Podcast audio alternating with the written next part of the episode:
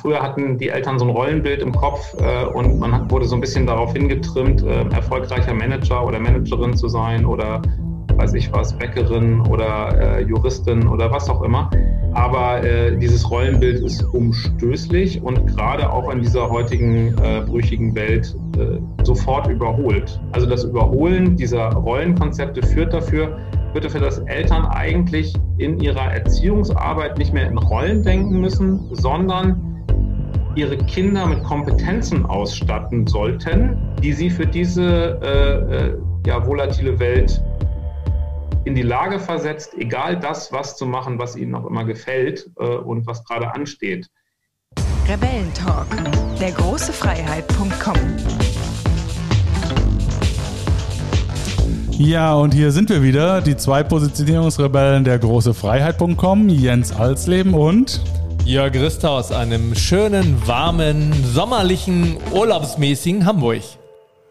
Ja, sehr schön. Und äh, die Vlogger sehen es, äh, die V-Podcaster sozusagen sehen es. Äh, wir haben äh, wieder einen dritten Mann in unserer Runde. Schon wieder ein Mann.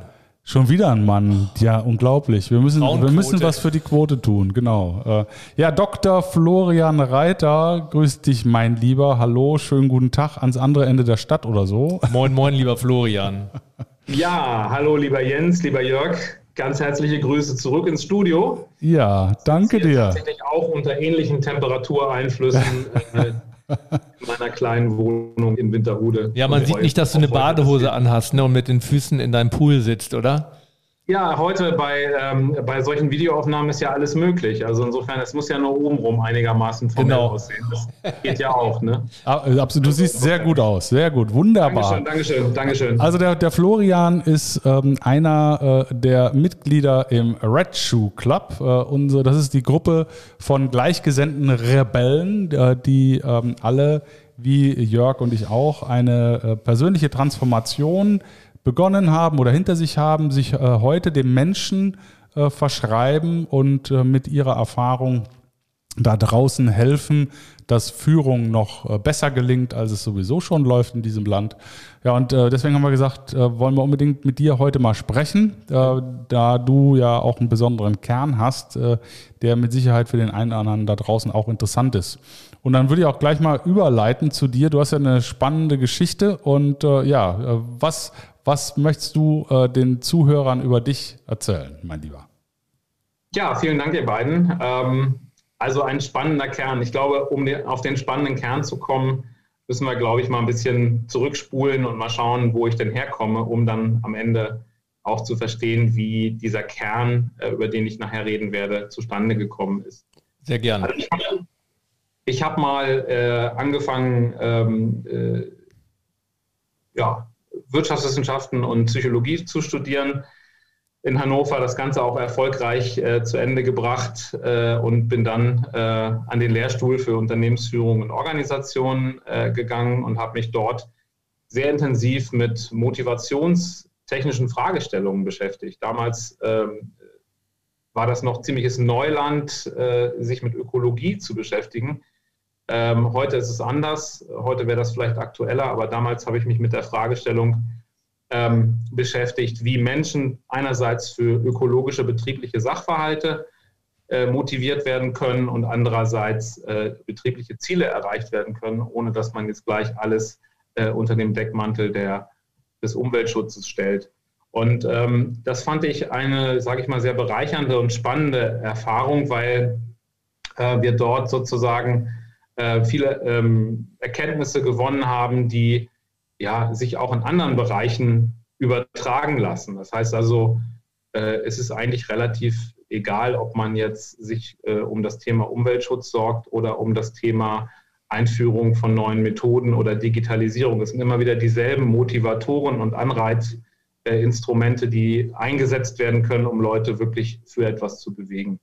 Und ähm, ja, ich habe dann Nachdem ich dann da auch in diesem Bereich zu promoviert habe, mich intensiv mit der Thematik beschäftigt habe, bin ich dann in das knallharte Leben eingetaucht, habe die Universität verlassen und bin zu einem amerikanischen Automobilzulieferer gegangen und habe dort angefangen, richtig im harten Leben des Operations äh, zu arbeiten.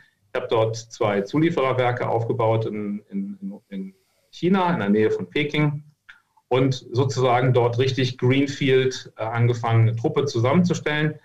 Und ähm, ob, ich sag mal so, ob des völlig unterschiedlichen kulturellen Kontextes, den es dort gab, ähm, war es auch immer wieder klar, dass egal wie gut die Anlagen und Maschinen sind, egal wie gut die Strategie ist, das, was nachher wirklich äh, den Ausschlag gibt für den Erfolg der Firma, die Menschen sind und die Motivation dieser Menschen.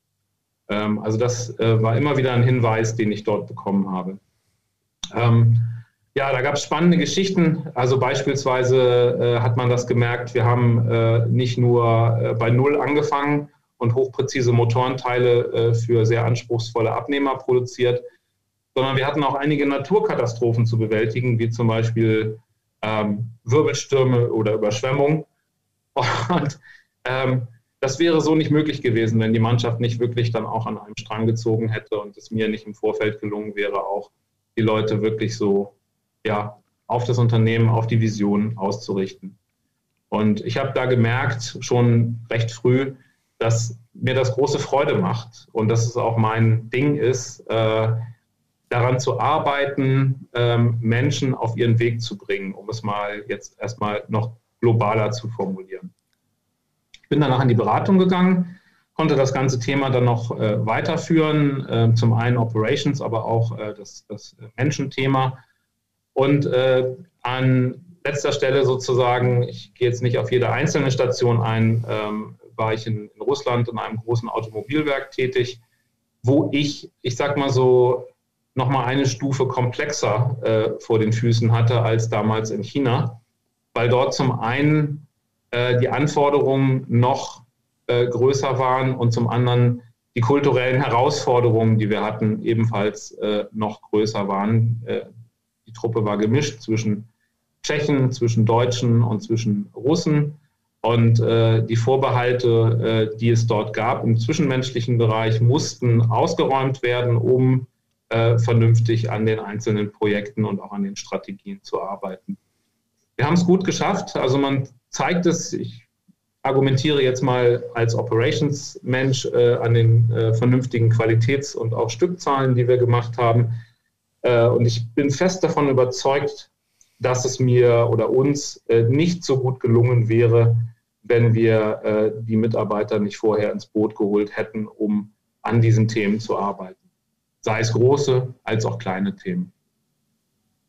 Ja, ähm, um, sage ich mal, den Werdegang abzurunden, ich habe dann tatsächlich gemerkt, dass das ein Thema ist, was mich sehr stark ähm, bewegt und an dem ich gerne weiterarbeiten möchte. Und äh, ich habe dann 2019 entschieden, dass ich ähm, dem Konzern den Rücken drehen möchte. Mir war das Ganze dort etwas zu behäbig und weniger menschenorientiert und äh, habe mich dann auf Wanderschaft begeben, um es mal so zu nennen. Also Wanderschaft, damit meine ich weitere Ausbildungen, Fortbildungen äh, in diesem Bereich, äh, Motivation, Schrägstrich, äh, Coaching, Schrägstrich, ähm, Wesens- und Kernfindung der einzelnen Personen, um das Ziel zu erreichen, Unternehmen und Mitarbeiter möglichst direkt aufeinander abzustimmen. Ähm, ja. ja. Jens. Ja, und äh, ich wollte sagen, und wir zwei sind uns äh, an der renommierten Coaching-Schule äh, Mailer Campbell dann begegnet, die wir beide durchlaufen haben. Äh, und und äh, so kamen wir letztendlich zusammen. Ne? Also ein Teil der Weiterbildung ja. von dir durfte ich dann auch mitbegleiten, was ganz, ganz schön war. Richtig, genau. Wir haben uns, wir haben uns im Alumni-Netzwerk von Myla Campbell kennengelernt. Myla Campbell äh, wirbt mit dem Slogan Clear Leaders. Da geht es also ganz klar um die Frage, äh, wie werde ich eine bessere Führungskraft, was kann ich noch an, äh, an meinem Führungsstil und Verhalten optimieren, um auch selber zu mir zu finden und gleichzeitig zu anderen. Und ähm, ja, wir haben beide diese Ausbildung gemacht, diese einjährige Ausbildung in London. Ähm, ich fand das hochgradig bereichernd, sage ich mal, weil es auch einen völlig neuen Ansatz für mich zumindest dargestellt hat gegenüber dem, was auf dem deutschen Coaching-Markt so verfügbar ist, mit dem non-direktiven Ansatz, der, sage ich mal, äh, vom Wesen her den Gedanken pflegt, dass eigentlich schon alle Antworten in dem Coaching selber sind und sie durch den Coach nur extrahiert werden müssen. Das nur ist natürlich jetzt in Anführungsstrichen gesetzt, weil es bedarf schon einer richtigen Fragestellung, ähm, um das zu tun.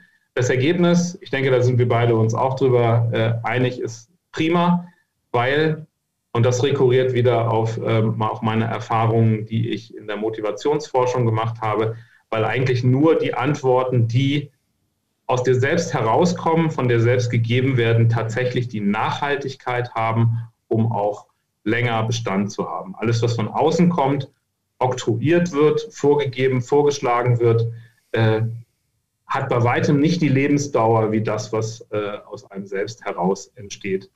Und äh, insofern war ich sehr dankbar äh, für Myla Campbell. Ich habe dann noch ähm, eine, eine weitere äh, Zertifizierung gemacht als Hogans Trainer. Hogans ist ein Persönlichkeitstest, der eine wunderbare Basis bietet, um Coachings zu machen. Ähm, er bietet sozusagen einen hervorragenden Aufsatzpunkt, um zu schauen, wie die Motivlage und die Interessen und Bedürfnisse des Menschen tatsächlich sind und andererseits eine Außenperspektive, wie die Reputation des Menschen ist. Also das ist, geht weniger um Selbstbild als vielmehr um die Fragestellung, wie sehen andere mich? Ähm, das hat den Vorteil, dass diese Reputation im Gegensatz zur Identität deutlich besser messbar ist und eine höhere Objektivität aufweist im Sinne von, wie man wahrgenommen wird von anderen Menschen. Und ähm, Hogans ist seit über 40 Jahren am Markt. Die haben 400.000 Tests ungefähr durchgeführt, haben eine extrem hohe und äh, valide Datenbasis, auf die man da zurückgreift. Und ähm, ich habe in der Ausbildung natürlich selber auch diese Tests mit mir oder auch mit Freunden und Bekannten gemacht. Und ich muss sagen, ich war unglaublich erstaunt, ähm, wie präzise bis ins letzte Detail ähm, ja, die, zum einen die Außenwahrnehmung in unterschiedlichen Situationen, nämlich in Normalsituationen, wie man so im Alltag ist, aber auch in Stresssituationen und gleichzeitig auch die eigene Motiv- und Wertstruktur beschrieben wurde. Diese Stresssituation ist interessant. Äh, da möchte ich noch mal zwei Sätze zu sagen, ähm, weil das auch äh, eins der Produkte ist, die ich anbiete.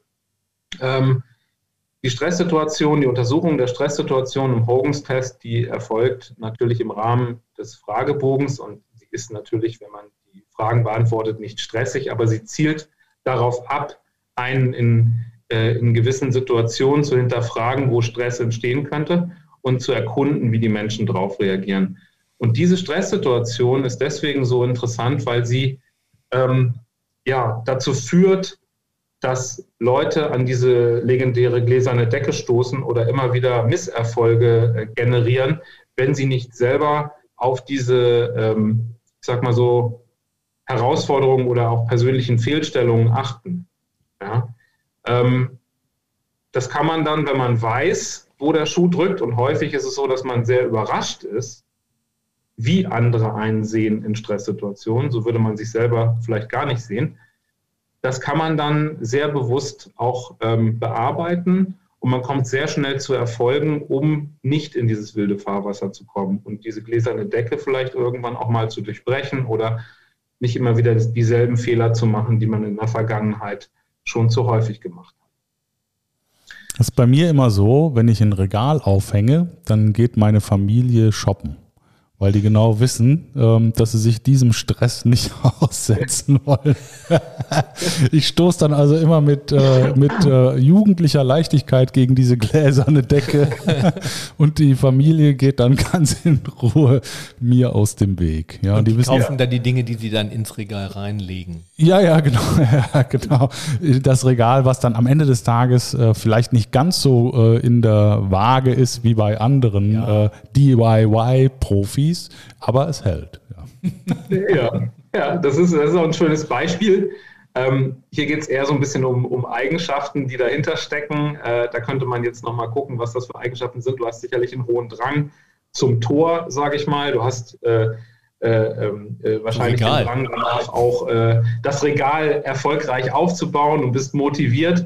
Und deine Familie weiß aber schon, dass es wahrscheinlich mit größeren Schmerzen und so ist es. von ist, ja. Genau. Ja. Mein, mein, Vater hat mir mal gesagt, da war ich zwölf, äh, Junge, du hast unegale Finger. Ja, ich kannte das Wort gar nicht, äh, aber unegal heißt eben äh, nicht gleiche Finger. Ne? Das heißt, du hast einfach keine äh, kein Zwei Touch. linke Hände Zwei sogar. linke Hände sagt Zwei man. linke Hände richtig. sagt man, mein genau, Vater sagte äh, zwei. Äh, ich hätte unegal. So und dann seitdem versuche ich also dem alten Vater zu beweisen, dass ich doch Regale aufhängen kann. Und er hat trotzdem recht, oder? er hat trotzdem recht. Jens, bleib dran. Bleib Ja, dran. ja, ja. ja, ich habe zumindest, das Das könnte, sich. ich habe das beste Werkzeug, was man überhaupt haben kann, weil ich gesagt habe, okay, also an der Technik darf es schon mal nicht scheitern. Okay. Ja, und dann bist du ja noch motiviert. Also insofern, das ist, äh, und zwar intrinsisch. Also in jedem Fall äh, eine gute Sache. Ja, du willst es immer noch deinem Vater beweisen. Ja, genau. Muss er denn auch immer kommen, sich das angucken? Nee, nee, das ist der Vater im Kopf. so. Ja, ja, ja. ja. Ja. Also das sind die, das sind die beiden, das sind die beiden äh, Stränge, die beiden Ausbildungsstränge, die ich gemacht habe. Jetzt parallel äh, mache ich noch eine Ausbildung als Wirtschaftsmediator. Ähm, das wird auch, sage ich mal, sicherlich ein weiteres Betätigungsfeld sein, äh, wo ich in Zukunft gerne tätig sein möchte, wenn die Ausbildung abgeschlossen ist.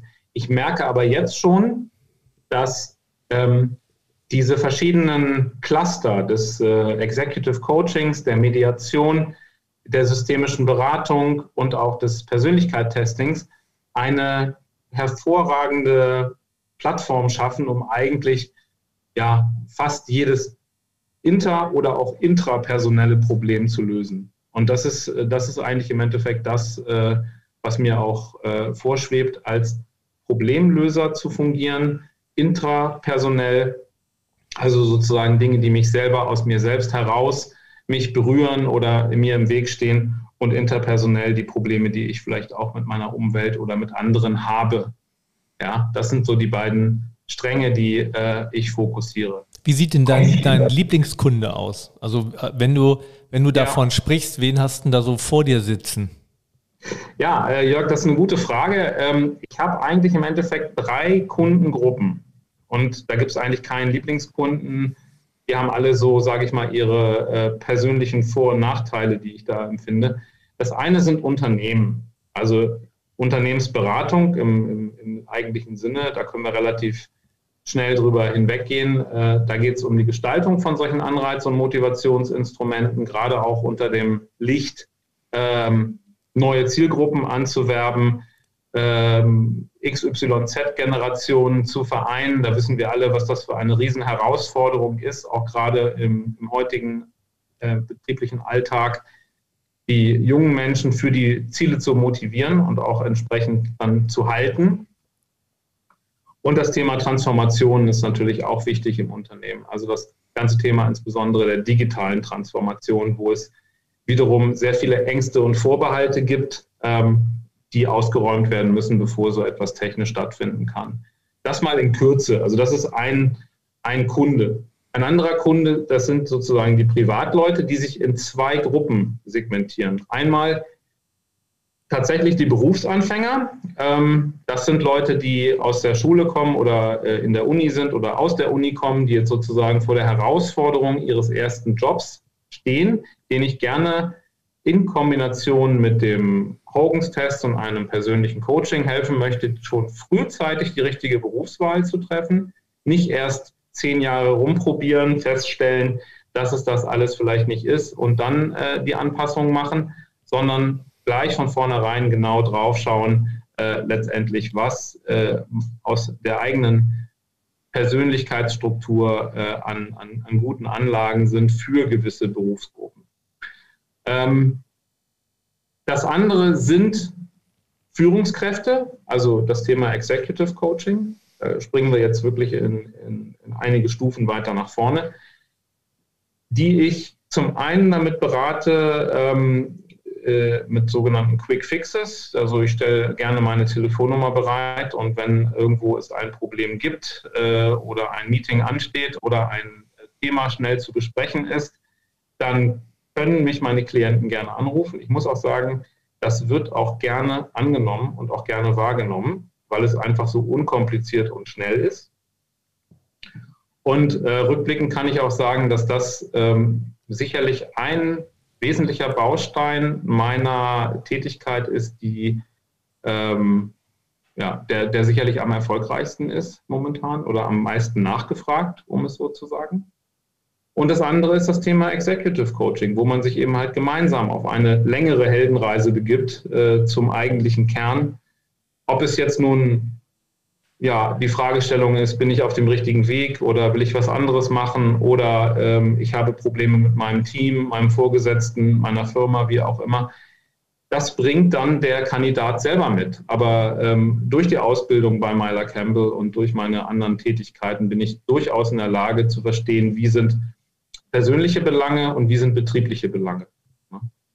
Auf deine Frage zurückzukommen, was ist mein Lieblingskunde? Das ist schwierig zu sagen. Also ich arbeite sehr gerne mit Menschen zusammen. Insofern würde ich sagen, äh, naja, ich will jetzt kein Unternehmen düpieren oder davon abhalten, mich anzurufen, das definitiv nicht. Aber diese persönlichen Coachings, äh, die sind mir dann schon lieber. Und ob es ein Berufsanfänger ist oder eine Führungskraft, das spielt für mich an der Stelle keine Rolle.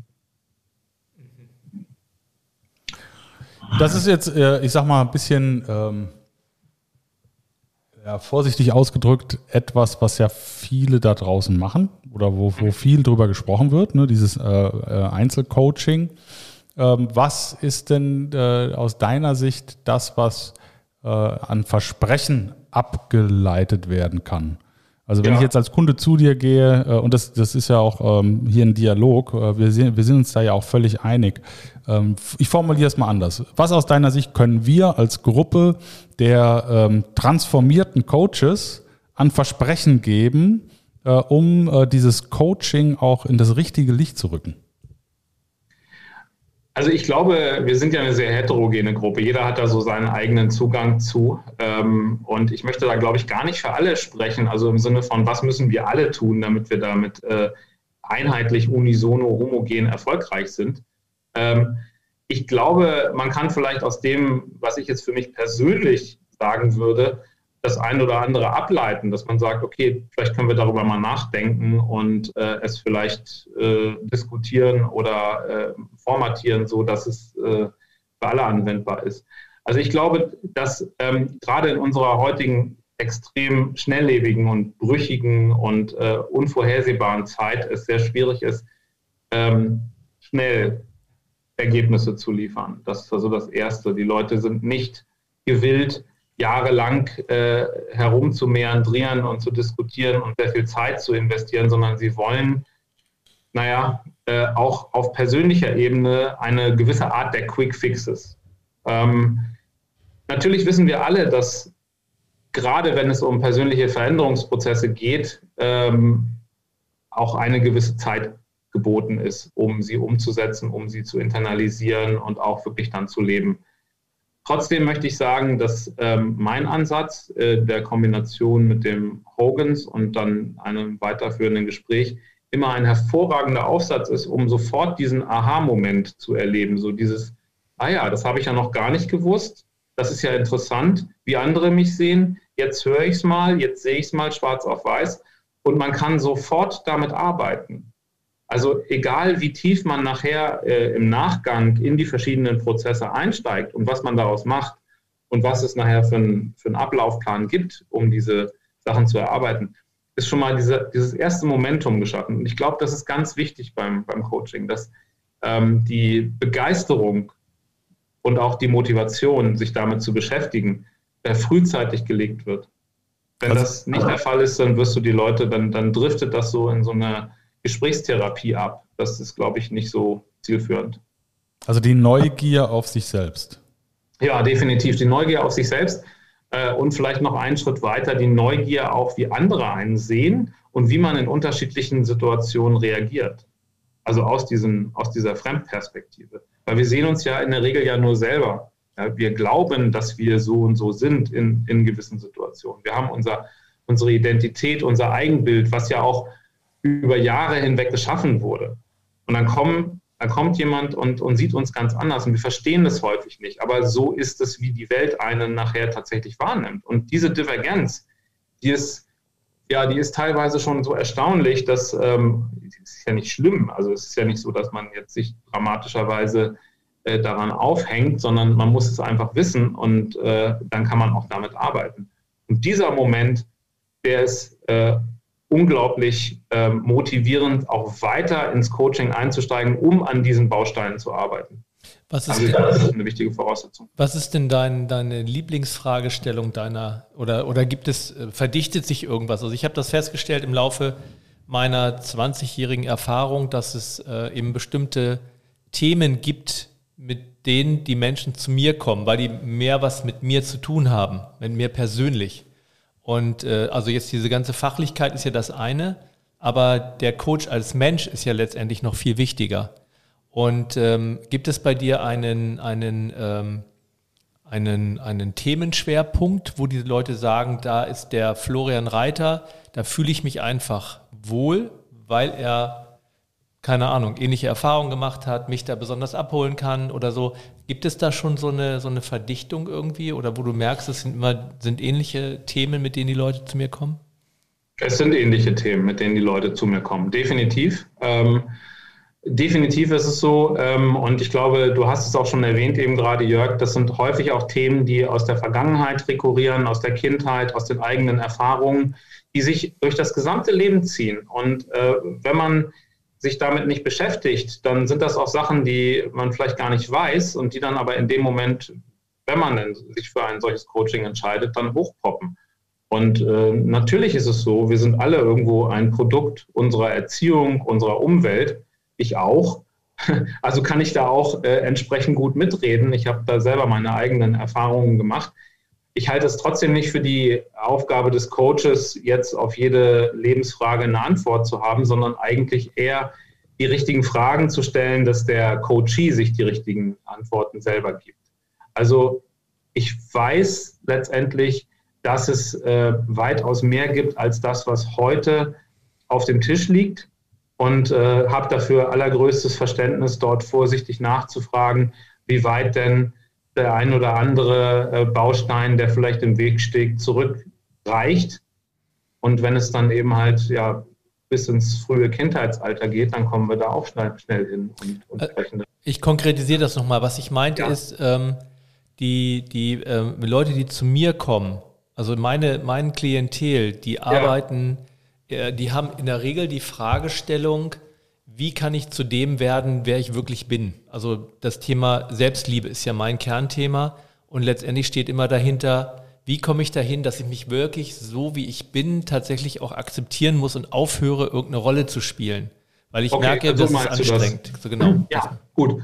Das ist, ähm, das ist bei mir, also Selbstliebe äh, würde ich jetzt für meine Zielgruppe jetzt äh, vielleicht nur am Rande definieren, aber authentisch sein, das ist das Thema. Also authentisch seinen eigenen Weg verfolgen. Das sind die Leute, die zu mir kommen, die sagen, ähm, also mal abgesehen von, von konkreten äh, betrieblichen äh, Dingen, die schieflaufen, die sagen, ich fühle mich einfach nicht wohl in meiner Haut. Ich bin mir nicht sicher, ob ich auf dem richtigen Weg bin, ob das, was ich machen will oder gerade mache, äh, zu mir passt. Lass uns da bitte drauf schauen, damit ich mein, meinen, meinen authentischen Weg gehen kann. Das ist die Kernfrage. Mhm. Ganz sicher. Okay, ja, das meinte ich. Alle vereint. Mal abgesehen von den Quick Fixes, die man am Telefon anbietet, mhm. die äh, haben dann andere Probleme. Mhm. Okay. Da geht es dann eher um Kommunikation oder ja, solche Themen. Okay. Ja, authentisch sein, das ist, das ist das Wichtigste, authentisch sein. Ähm, ja, und äh, authentisch sein, das ist ja auch wieder, das ist ja so eine Riesenüberschrift, wo man unglaublich viel drunter subsumieren kann. Letztendlich ähm, merkt man, glaube ich, dass man im beruflichen Alltag authentisch ist, wenn man Sinnfindung und Sinnstiftung in dem sieht, was man tut. Und äh, dann hat man diesen Grad ja, an authentischem Verhalten und Gefühl, glaube ich, etabliert. Ja, das ist auch so ein bisschen ja. im Flow sein, ne? Im Flow sein, genau richtig. Da gibt es äh, ja unterschiedlichste Ansätze, die dann sagen, okay, in dem Moment äh, ist alles erreicht. Und dann geht es ja auch darum, das Ganze zu halten auf dem Niveau. Also nicht nur einmal diesen Peak zu haben, im Flow zu sein, äh, dieses Hochgefühl zu erleben, dass alles einem unglaublich leicht von der Hand geht, weil es alles passt. Stelle, Unternehmen, Mensch, alles passt übereinander, deckungsgleich, sondern es eben halt auch dann weiter zu pflegen und zu behalten. Ja. Mhm. Ja, das ist ja auch, das ist auch so ein Megatrend, ne? Äh, die, äh, der, die Suche nach meiner Authentizität. Das heißt ja im, im Umkehrschluss, äh, dass das, wo die Leute dann herkommen, ihr soziales Umfeld, sie nicht so sein lässt, wie sie eigentlich spüren, dass sie sein wollen.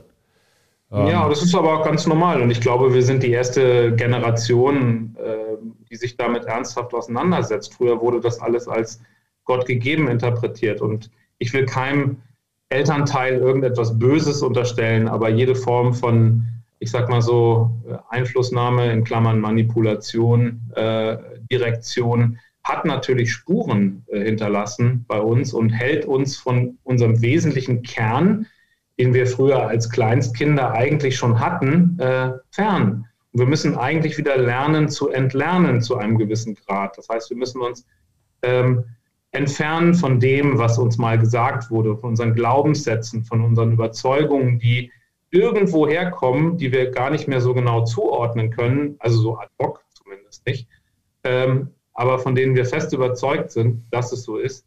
Und wir müssen dahin gehen, ähm, was dahinter liegt. Was, was hat dich denn zu dieser Überzeugung gebracht? Ne? Also wenn man jetzt mal in dein CV reinguckt ähm, ja. äh, und da ist ja im Prinzip eine Stringenz drin, äh, Wirtschaftskarriere mit sicherlich einem psychologischen äh, Background und irgendwie auch Verständnis und auch der Wunsch, sich mit dem anderen gegenüber. Aber jetzt zu sagen, äh, wir müssen, mhm. wir müssen zurück zu uns selber kommen, hast du da ein besonderes Erlebnis oder was hat dich zu dieser Erkenntnis gebracht? Ja, also ich, ich war, es waren sicherlich eine Summe von besonderen Erlebnissen. Es war sicherlich nicht nur eins. Es hat sich so durchgezogen, dass ich immer wieder äh, gemerkt habe und beobachtet habe, dass Menschen, die authentisch in dem sind, was sie tun, einfach äh, viel erfolgreicher sind, äh, glücklicher und ähm, passiger auch in den einzelnen äh, Positionen. Und ich wollte anderen Menschen helfen, ebenfalls diese, äh, diesen, dieses Stadium zu erreichen. Das ist, das ist der Motivationsgrund gewesen. Ähm, für mich war das auch so, dass ich äh, in weiten Teilen, also ich kann sogar ziemlich genau sagen, in welchen Situationen und Rollen ich mich äußerst authentisch gefühlt habe. Das waren meistens die Operations-Rollen, weil ich einfach unglaublich Spaß dran habe, ähm, Dinge zu produzieren, Qualität sicherzustellen, Termine einzuhalten und Menschen gleichzeitig zu motivieren, also auch, auch auszurichten. Also diese, diese Kombination aus diesen, aus diesen verschiedenen Sachen finde ich hochgradig spannend und motivierend. Und ähm, ja, ähm, ich kann mir auch durchaus vorstellen, dass das eines Tages mal wieder passiert. Aber ähm, bis dahin ähm, wollte ich einfach äh, mich stärker nochmal mit der personenzentrierten Seite beschäftigen ähm, und äh, habe mich dann für diesen Weg entschieden, ganz bewusst. Mhm. Ja, was du, was du vorhin Manipulation genannt hast, das nennt man ja im Volksmund Erziehung. Und ähm, ja. diese. Naja, ähm, Jörg, lass mich da kurz reingrätschen. Ja, das, du hast recht. Also es gibt ja Manipulation, das Gegenteil ist Education. Und Erziehung ist gleich Education. Der Unterschied ist einfach nur die Sichtweise. Manipulation ist zu dem Vorteil des Manipulierenden, wohingegen Education zum Vorteil des des Kindes oder desjenigen, des Adressaten sein soll. Äh, aber ich weiß, ja, worauf du ungefähr Und, und ähm, diese Erziehung, die findet ja häufig auch in unserer Gesellschaft noch statt anhand bestimmter Rollenbilder. Also es geht auch gar nicht nur immer nur um die Eltern an sich, dass die irgendwas wollen, sondern es geht einfach um den Willen der Eltern, dass die Kinder in unserer Gesellschaft gut zurechtkommen. Das ist ja eigentlich immer die gute Absicht von Eltern. Genau. Und ähm, und häufig sind sie auch selber noch in diesen Rollenbildern gefallen, äh, gefangen. Und wir, sind, wir haben das große Glück, dass wir in einer Zeit leben, wo wir diese Rollenbilder in der Form gar nicht mehr brauchen. Und da sind wir jetzt gerade an einem Umschwung. Das heißt also, dass die, das war jahrelang war das okay und auch richtig, damit du in der Gesellschaft überleben konntest. Und, ähm, und für die Zukunft wird es so sein, dass du diese Rollenbilder nicht mehr brauchst in der Form, weil wir in einer ganz anderen Welt leben.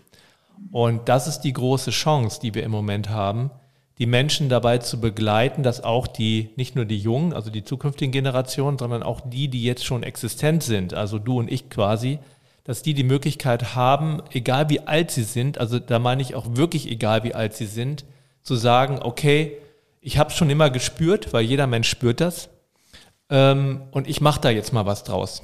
So, und das, das finde ich, der ist der, der Weg. Und das wollte ich nochmal sagen zu dem, zu dem Thema Manipulation. Ähm, weil es, es gibt, und du hast es eben nochmal unterschieden mit diesen beiden Begriffen, es gibt eben nicht nur einen negativen Ansatz, sondern es gibt ja, letztendlich haben immer Eltern ja immer den, den positiven äh, Aspekt im Auge. Also Absolut. Ist also wenige normal, Ausnahmen. Ich habe es auch eingangs erwähnt, ich unterstelle keinem Elternteil irgendwas Negatives. Ja. Ähm, natürlich ist es manchmal so, dass man auch ähm, also generell edukativ arbeitet, äh, erziehend arbeitet.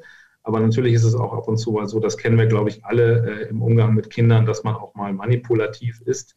Äh, das wird beides wahrscheinlich passieren. Klar. Egal wie, wird es einem vom eigenen Wesenskern weiter wegbringen, von der eigenen Bedürfnissituation. Was mir nur eben wichtig war, waren, das sind die beiden Themen. Ne? Es sind zwei Themen im Grunde. Du hast einmal diesen manipulativen Anteil, den es in der Erziehung gibt. Das hat dann wieder was mit, dem, mit, der, mit der Standfestigkeit, mit der inneren Sicherheit der Eltern zu tun. Das heißt, dass ihre Kinder manipuliert werden in deren Richtung, das gibt es. Und dann gibt es diese Thematik mit den Rollenbildern. Das sind im Grunde zwei Dinge, die wir im Moment an der, an der, äh, auf, der, ja. auf, der, ja, ich, auf der Agenda haben. Also ich, ich muss mal da äh, nochmal ergänzen, äh, die Schwierigkeit ist, du weißt gar nicht, wogegen du erziehen sollst heute. Ja, äh, die, ähm, früher war das ja irgendwo der, der Glaube da, dass sich die Umstände, in denen man ist, äh, sich auch so irgendwie fortschreiben lassen. Und du hattest irgendwie äh, ein, ein Zielbild, gegen das du erzogen hast, sozusagen das Zielbild hat sich ja total aufgelöst. Also ich meine, ja. in einer, in einer VUCA, Barney, sonst was Welt, äh, jetzt zu sagen, wenn meine Kinder mal so werden, dann werden die auf jeden Fall gut durchs Leben kommen, das, das kannst du durchkreuzen. Das ist äh, völlig, völlig, äh, das hat sich aufgelöst. Ende. Äh, das Einzige, was du jetzt noch machen kannst, ist zu sagen, wenn ich meine Kinder so begleite, dass sie ihren eigenen Kern stärken, sich dazu bekennen und äh, tatsächlich auch das machen, was an Potenzial auch in ihnen liegt, weil sie nun mal so sind, wie sie sind, dann kann ich zumindest sicherstellen, dass sie bei sich bleiben in einer total bekloppten Welt. Und genau das ist das, was ich meinte mit den Rollenbildern. Du brauchst diese Rollenbilder, was du meintest, ist die in, in diese oder nee, gegen genau. diese irgendwas zu erziehen, damit sie überleben. Und heute kannst ja. du nur noch eins machen, ja. was du gerade gesagt hast. Sie kannst sie stärken und du stärkst sie da, wo sie in ihrem Kern so. sind. Und dann ja. sind wir nämlich beim Punkt auch von Florian, äh, was, was mir ganz wichtig ist, Authentizität zum Selbstzweck. So nach dem Motto Maslow'sche Bedürfnispyramide ganz oben, ich äh, verwirkliche mich jetzt selber, ist totaler Schmarrn. Die Authentizität aus meiner Sicht ist unbedingt notwendig, um in einer total bekloppten Welt auch äh, leistungsfähig bleiben zu können und irgendwo bei sich bleiben zu können. Also du musst hin zur Authentizität, damit du die Kraft hast, in einem äh, Arbeitsleben, was 50, 60 Jahre dauern wird, zukünftig, mhm. auch tatsächlich deine Frau oder deinen Mann zu stehen. Und in der, in der Maslow'schen Bedürfnispyramide ganz oben ist übrigens Spiritualität. Ähm, und äh, das ist, geht genau in die Richtung, das konnte er damals schon irgendwie sehen nämlich diese, wir sind alle miteinander verbunden. Das ist die, die, äh, da geht das jetzt hin in der, in der Persönlichkeitsentwicklung, dass, die, dass das immer ja. mehr aufhört und, und die Leute eben auch in, der, in den Netzwerken, das ist zum Beispiel das Beispiel der Netzwerke. In den Netzwerken mhm. ist es so, dass wir ja immer mehr erkennen den Kern des anderen und wir verbinden uns untereinander. Und das ist auch eine Form der Spiritualität. Äh, richtig. Äh, Jörg, super. Also ich würde da gerne noch mal zwei, drei Sachen zu sagen. Ihr habt jetzt ganz viele spannende Hinweise gegeben. Also ich glaube, dass die Spiritualität äh, auch ein Ausdruck ist auf eine gewisse Form der Antwortlosigkeit auf die VUCA- und Barney-Welt. Ne? Also das ist so ein bisschen die Suche auch nach weiteren Lösungsmöglichkeiten. Dass Spiritualität schon vor langer, langer Zeit da war und auch immer da war, aber lange Zeit ignoriert wurde, das ist, denke ich mal, auch relativ klar. Und jetzt kommen die Menschen wieder zurück zu dem, ähm, was sie eigentlich früher, vor einigen tausend Jahren schon immer wieder berücksichtigt haben, weil ihnen einfach auch gewisse Antworten fehlen. Zu den Rollen ja, ich glaube, das, das ist richtig, dass man sagt, okay, ähm, früher hatten die Eltern so ein Rollenbild im Kopf äh, und man hat, wurde so ein bisschen darauf hingetrimmt, äh, erfolgreicher Manager oder Managerin zu sein oder weiß ich was, Bäckerin oder äh, Juristin oder was auch immer, ähm, was die Eltern vielleicht auch gerade so ein bisschen für richtig hielten. Ähm, aber äh, dieses Rollenbild ist umstößlich und gerade auch in dieser heutigen äh, brüchigen Welt äh, sofort überholt, genau wie Jens sagt, das sehe ich genauso. Also das Überholen dieser Rollenkonzepte führt dafür, führt dafür, dass Eltern eigentlich in ihrer Erziehungsarbeit nicht mehr in Rollen denken müssen, sondern ihre Kinder mit Kompetenzen ausstatten sollten, um es mal so zu sagen, die sie für diese äh, äh, ja, volatile Welt in die Lage versetzt, egal das, was zu machen, was ihnen noch immer gefällt äh, und was gerade ansteht. Ähm, und da sind so Begriffe wie zum Beispiel? Ja, Resilienz zum Beispiel, Introspektion, also sich selber äh, beobachten zu können, Achtsamkeit, Empathie, äh, an den Mitmenschen denken. Agilität ist ein wichtiges Thema. Äh, Agilität ist zum Beispiel eine wichtige Geschichte, um auf Nichtlinearität äh, ähm, reagieren zu können. Ähm, diese Barney-Geschichte, die hat ja, auch, äh, hat ja auch die Angst als Inhalt. Empathie, Introspektion, Achtsamkeit sind probate Mittel, um gegen Angst äh, äh, vorzugehen. Resilienz gegen die Sprödigkeit. Also wenn ein System von heute auf morgen sich verändert und bricht, dann muss man resilient sein, um damit umgehen zu können. Und ja, die Unverständlichkeit in dem Modell, die kann durch Transparenz belegt werden. Also das sind alles Dinge, äh, da sind Eltern natürlich in ganz anderer Art und Weise gefordert, als das noch äh, früher war. Und das sind auch Dinge, wo ich fester Überzeugung bin, dass wenn man darüber spricht im Rahmen eines Coachings, sowas natürlich auch mit nach Hause getragen wird. Sowas natürlich auch äh, vielleicht praktiziert wird äh, in einer zwischenmenschlichen Beziehung oder mit den Kindern.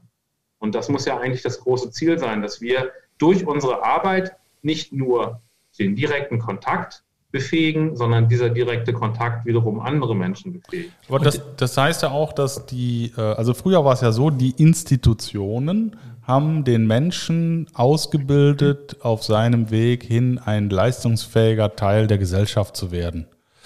Das, was du jetzt sagst, die äh, Kompetenzen, die man braucht, um in der Gesellschaft eben ein leistungsfähiger Bestandteil zu bleiben, das bieten die Institutionen ja gar nicht mehr.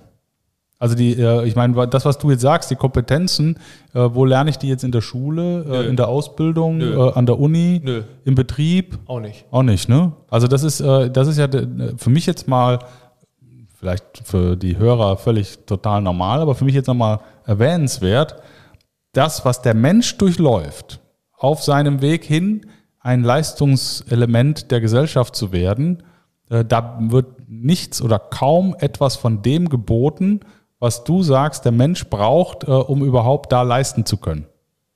Und das, das war früher anders. Ne? Früher das hast du in, in, den Rollenbildern, da können wir, darum sagte ich ja vorhin, diese Rollen sind nicht mehr probat, die sind nicht mehr interessant, weil früher war es, da war auch Erziehung einfacher, da hast du die einfach für diese Rolle vorbereitet. Da wusste man, das ist die Rolle, da, da kommen die jetzt rein, die Kinder. Und, der, und jetzt, ich würde noch mal gerne Einschwung, wir sind nämlich schon ziemlich weit mit der Zeit, machen. Weil diese gleiche Thematik, die wir mit Erziehung besprochen haben, ist ja jetzt auch das in der Führung. Das heißt, die Menschen werden ja ganz anders genau geführt. Das genau das Gleiche. Also genau das Gleiche. Diese, diese, verschiedenen ähm, Konstrukte, diese ähm, verschiedenen Ansätze, die ich eben gerade erwähnt habe, auf, äh, auf, Führung überträgst oder in deine Familie, das spielt ja überhaupt keine Rolle letztendlich. Genau. Das sind die gleichen Eigenschaften. Und am Ende des Tages sind es auch die Dinge, die in der Gesellschaft, ob nun in der Schule, in der Familie, im Coaching äh, und auch in der Firma immer wieder thematisiert werden müssen, äh, das sind diese Elemente. Alles andere überdauert keine fünf Minuten in dieser Welt. Diese Dinge überdauern immer. Genau. Ja, das, ich finde, das war. Schlusswort, oder? Ja. Perfektes Schlusswort. Ja, äh, noch nicht ganz Schluss. Also was mich natürlich Fast. noch interessieren würde, das ist ja immer äh, das, was wir auch möchten, dass ihr nochmal Raum habt, äh, um eure Impulse nach draußen zu geben, weil natürlich die Hörer unserer Podcasts auch äh, entsprechend mitnehmen sollen, äh, was aus deiner Sicht für äh, wichtig ist an, an Ideen, an äh, Unterstützung oder so. Was, was ist dir wichtig, an Impulsen zu setzen für die Hörer da draußen mit Blick auf deinen Kern? Oder in der Welt? Ganz einfach ähm, gesagt, werdet authentisch, macht euch auf den Weg und findet euren Kern. Das ist äh, meine Botschaft an diese Welt. Äh, es hat keinen Sinn, sich zu verbiegen und zu verdrehen oder ähm, teure, schlecht sitzende Anzüge zu tragen, äh, in die man sich hineinzwängt, ja, weil sie einfach nicht zu einem passen, sondern äh, es, es ist geboten, wirklich sich auf das Wesentliche zu konzentrieren, wo der eigene Kern liegt und das ist in der eigenen Authentizität. Mhm. Ja, wunderbar. Wunderbar, vielen Dank. Dann genau, vielen Dank. Vielen Dank für Danke deine Zeit. Euch. Und äh, dann wünschen wir dir jetzt erstmal äh, eine gute, gute Zeit, guten Sommer, auch wenn der Podcast vielleicht nicht im Hochsommer ausgestrahlt wird, aber äh, wir werden die nächsten Wochen noch ein bisschen spitzen wahrscheinlich. Und äh, ja, wir freuen uns dann auf das nächste Treffen bei uns im Red Shoe Club, wo wir eben versuchen, diese Vision äh, auch gemeinsam umzusetzen, den Menschen helfen, für die kommende Welt einfach noch äh, entsprechend innerlich und äußerlich besser vorbereitet zu sein. Danke dir, mein Lieber. Genau, danke. Ja. Alles Gute und bis schönes Wochenende. Danke euch, ein schönes Wochenende, wenn danke es dir. ist und einen schönen Freitagnachmittag. Danke, Tschüss. ciao, ciao. Mach's gut, Tschüss. ciao. Rebellentalk, der große Freiheit.com